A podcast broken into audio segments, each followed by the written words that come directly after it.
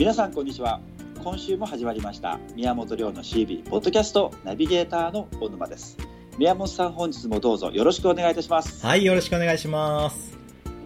それでは会員さんからのご質問です。ペンネーム轟音のバキュームさんからのご質問です。いつもラジオで勉強させてもらっているものです。私がお聞きしたいのはお客の満足度を上げて浮気させないための手法ですずっとうちを使ってくれていると思っていたお客様が最近離れてしまい自分でもびっくりするほど落ち込んでしまってます。どうすればお客に浮気されなくなるのでしょうか、うん。あーお掃除既存客の方が違うお掃除屋さんを使っちゃってるっていうことなんででしょうかね。そうでしょうね。あーなんかすごいですね。浮気っていう言葉を使ってる。そう。あの、ペンネームがね、豪快だったんで、そのギャップにちょっと僕はやられてますけど、そうですね。轟音轟音これすごいですね。正直まず変えた方がいいかもしれないですね。買い替えて。ゴーンのバキュームってね、あのう、ん。想像できて怖いですけど、怖いですね。全然吸わないっていうね。音ばっかりで、そうそうはい。そうですか。あの、まあね、どうでしょうか？お得意様が離れるっていうのはもちろん、ショックだしね、その、はい。それになれるってことはないので、はい。まあ、せっかくね、いらっしゃって、お得意様が出ていったって経験を、これね、落ち込むだけではなくて、今後に生かしてほしいなと思うのでね、はい。えっ、と、その点を踏まえてアドバイスをしていきたいなと思っているんですけど、はい。えーっと、まずですね、はい。えーこのゴーのバキュームさんにアドバイスしたいのは、はい。えー今言われているようにですね満足度を上げてっていうのは大正解ですね。お客さんの満足度が上がると浮気がし浮気をしない。逆を返すと満足度が低くなったお客さんが浮気。浮気って言ったら、まあ、業者変更ですね。他の業者の、えー利用を検討し始めるっていうことなんですよ。はいはいはい。で、えーまあ、これは何も難しい話ではなくてですねはい。あのずっと同じ掃除やってたらお客満足度絶対落ちると思っておいてください。はい、あはい。の要は慣れちゃうってことなんですよ。そうですね。はい。うんで、はい。知らない間に僕らもそのお客さんと例えばこうやってこうやってこうしましょうって約束したというのはその通りにやってるつもりでもですねはいやっぱり効率よくしようということでちょっとずつちょっとずつ作業方法変わったりですね作業で使う道具変わったり、ケミカル変わったりしてって、はい。あのちょっとずつ変わっていくものっていうのはですねこちらもはい。こう理解できできてないところが多いんですね。うんなるほど。はい。いやお客さんの満足度を外してるっていうことに気づかないことが多いんですよはい。だから大前提としてはですね満足度を上げること非常に重要ですけど、満足度を上げるっていうよりも満足度を維持するっていうところをですね、はい。あのしっかり考えておいた方がいい。じゃあどうやったら維持できるのこれ簡単ですよ、はい。あのお客さんにですね今日の仕上がりで不満な点なかったかっていうのをちゃんと聞けってことなんですね、うんうんなるほどないやこれねベッタベタのノウハウですけどやってないですよ誰もはいそうですね。なるほどなるほど。だからいやこれうちのね会員さんで女性の社長さんでもう本当にこういうとこ熱心にやる方がいらっしゃるんですけどはい。お掃除するじゃないですか、ではい。自分が行ったり、まあ、従業員さんが行ったりするわけですけど、はい。全部にその夜7時ぐらいにですね今日やった作業箇所全部連絡するんですよ電話で。で一件一件お電話させてもらってその日のね作業現場が10件あれば10件電話するってことですよ。うはい。お電話して本日お世話になりました何々ですと、はい。あのはい。今日のお作業でご不満点とかなかったでしょうかっていうのをね、はい。熱心にやっているこの会社。あの僕がですね、とてもこの電話でフォローアップするっていうの大好きだったのでどれくらいお客さんが満足してんだろうって、アンケート調査やったんですよ、ほぼほぼ満額回答ですねお客さんね。もう大変満足してるっていうのが90何パーセントです。おー95%あったんじゃないかな。なるほど。もうここの会社から離れないってお客さんばっかりになってる。じゃあなんで、うん。ただ一つですよ。作業後に外してるとこないかってうちがミスったとこないかっていうのをうん。ちゃんとやってる会社だからなんですね、ちょっと聞くときは怖いかもしれませんけどね、はいだからみんなちょっとえん何ちょっと敬遠しちゃいますよね、そういうとこもね。でもそれを知らずに外したままの方がよっぽど怖いじゃないですか、よっぽど怖いですね。よっぽど怖いですよね。よっぽど怖いですね。うん、相変わらずお客が満足してると思うけどお客が全然満足してない。その中で契約が続いていくわけでしょ不満がずーっと膨らんでってるってことですよ。またここやってない、またやってないわ、みたいな。そうですね例えばちょっとしたことですけども、はい荷物の配置が違ってたりとかっていうのも結構ありますよね。これはまさか問題になってないよなっていうところが、はい、さっきの聞き取り調査で出てくるってことなんですよ。はいはいはい例えば、ね、ね今、小野間さん言われたように、椅子の位置がちょっと違う。はい僕らからすると、まあ、ちょっとだからいいでしょってことですよ。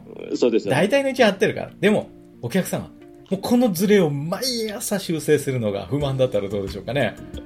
わかりますわかります最こだわりがあってね、この位置じゃないとダメなんだっていうお客さんがいらっしゃったら、毎朝あなたのお掃除が終わるたびに来て、その椅子の修正、テーブルの修正から入って、もうこれで毎回30分1時間使ってるってなったら、もうこれは怒り心頭ですよね。そうですね本当ありますねだから僕も本当に気使ってるのはう、ん。その一つ一つに机のとこに椅子がありますけど、はいはい。もしくはあの歯医者さんだとカウンターに椅子が置いてありますけど、必ずシール貼ってこの位置にはこの椅子をまた戻すというそうですね。でも椅子の高さも違ったりすると本当にねそう。使ってる方はあれ違うと思いますしねそう。だからうん、これってでも、ねじゃあ全部の、全部が全部こうやってね、小野さんみたいに一生懸命やるっていうのも一つだし、はいだけど、やっぱりね、できない、頑張ってもできないことってあると思うんですね。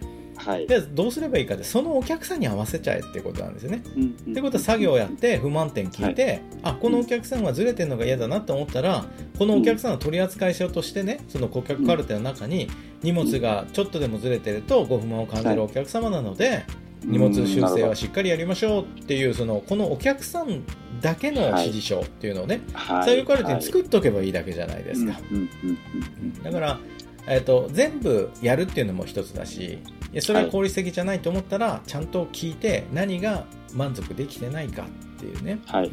えーこういうところをあの満足度上げるっていうのも大事ですけど満足度まずはね維持するっていう発想をですそうねですね。持った方がねいいな、それができて初めて上げるっていうところ、はい。えーかなと僕は思うんです。ではい。じゃあその満足度を次ね維持できたら上げるっていうところですけどこれ簡単で、はい。あの満足度ってどこで作られるか。新たな満足度ってどこで作られるかっていうと、はい。払ったお金よりも受けたサービスが大きい時なんですよ、うん。もうただ単純にそう。でもこの公式は非常に単純なんですけど、はい。これを聞かれてる皆さんおそらく社長さんだったり経営者だったり、まあ、はい。マネージャーさんだと思うんでね、えーはい。あなたの皆さんの日常の中で話すとよくわかると思うんですけどはい。あなたが例えば従業員を雇いました。どんな従業員を愛しますかあなたこれ簡単なんですね。はい。払った給与量より余計に働いてくれる従業員なんですよ。あ社長ならそういう従業員大事にするでしょあしますよ。いやでじゃあ逆にじゅ大事にしない従業員ってどういう人か。これは簡単ですよ。はい。給料の中だけしか働かない。そうですね。20万払ってたらもう俺20万しかもらってないからこんこんな余計な仕事やんないよっていう人、はい。結構多いじゃないですかこういう人。多いですね多いですね。こういう人経営者愛せますか？はいはいはい。だからよくねビジネス書なんかに書いてあるのは給料以上の仕事をすればすぐ出世するってね書いているじゃないですか。そうですね。経営者の立場からしたらすぐ分かりますよね。そうそうその通りっていうね。はい。だからうち俺は20万しかもらってないけど50万分の仕事するって言って、働いてる人はすぐ出世しますよ。なんなら社長がねね。俺の代わりに社長やれって言いますよ。いや本当ですよね。でしょ？そういう人いたらすぐ出世しますよね。本当ですよってねことはこれねお客さんに置き換えたらよくわかるお客さんも同じですよ、経営者と。うん。どんな掃除を愛してくれるか。はい。払ってるお金お金よりも余計に働いてくれる掃除屋ですよ。はい。でしょ？こういう掃除屋だったらお客さんは満足するわけですよ、そうですね。ね、3万しか払ってないけどいやこれもう10万分くらい仕事してくれてるよなって、うんうん。こんな人愛するに決まってるじゃないですか。そりゃそうですね。はい。はい。で具体的に現実的な話をすると契約してない箇所の掃除をちょっとやっていくだけで満足度って簡単に上げることができます。だからケチなすことをやんなってことですよ。そうですね。ここ契約入ってないからやれませんみたいなね。はい。それを自慢して言う業者さんもいるみたいですけど、はい。俺はプロだからね契約してないところでやらないんだだから儲からないんです。それをサービスでややると。やっちゃえばいいんですよ、うんうんちょっとね時間あったからここやっときましたって。そうですね。そしたらお客さん満足するじゃないですか。あそこまでやっていただいて申し訳ないって、はい。はい、こうやって満足を上げとけばはい。それは浮気されませんよ。そうですね。給料以上に働いてくる従業員。